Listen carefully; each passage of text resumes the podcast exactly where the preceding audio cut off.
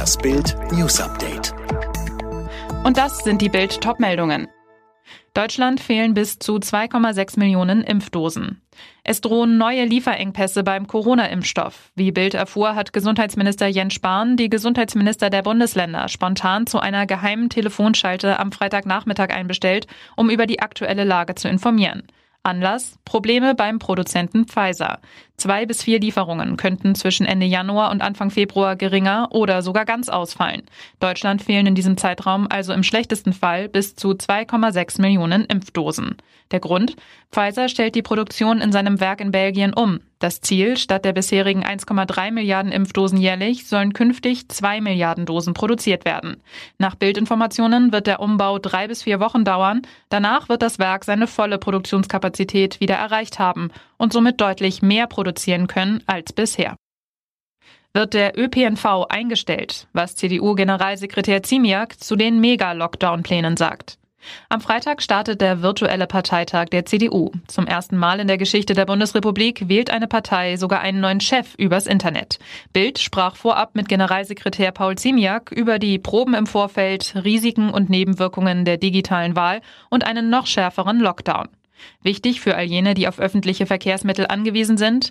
Derzeit kursieren in der CDU keine Pläne einer Einstellung. Das kann ich nicht bestätigen, sagte Ziemiak im Bild-Live-Interview.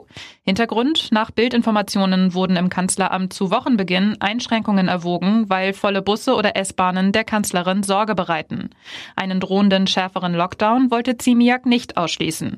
Wir machen uns große Sorgen, wenn wir uns die Infektionszahlen anschauen, wenn wir uns die Todeszahlen anschauen, wenn wir Zahlen aus anderen Ländern anschauen.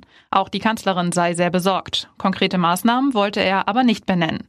Das komplette Interview mit Ziemiak lesen Sie auf Bild.de. Und jetzt weitere Bild News. Nächste Woche treffen sich die Ministerpräsidenten und Kanzlerin Merkel, um über weitere Maßnahmen im Kampf gegen Corona zu sprechen. Unter anderem wegen der Virusmutation sollen die Kontakte noch weiter eingeschränkt werden, beispielsweise durch mehr Homeoffice. Bundespräsident Steinmeier hat Arbeitnehmer aufgefordert, wann immer es geht, von zu Hause zu arbeiten. In Richtung Arbeitgeber sagte er, Ermöglichen Sie das Arbeiten von zu Hause aus. Sie wissen es am besten, wie es geht, wo es geht und wie es gelingt. Es ist nötiger denn je. Viele Arbeitskontakte lassen sich heute digital gestalten. Das ist nicht immer ideal, aber es schützt mit Sicherheit vor Ansteckung. Nach dem Sturm auf das US-Kapitol sind sich die zuständigen Staatsanwälte sicher, einige Anhänger des scheidenden Präsidenten Trump hatten vor, gewählte Vertreter im Kongress gefangen zu nehmen und zu ermorden. Das geht aus einem Haftantrag gegen einen der Aufständischen hervor.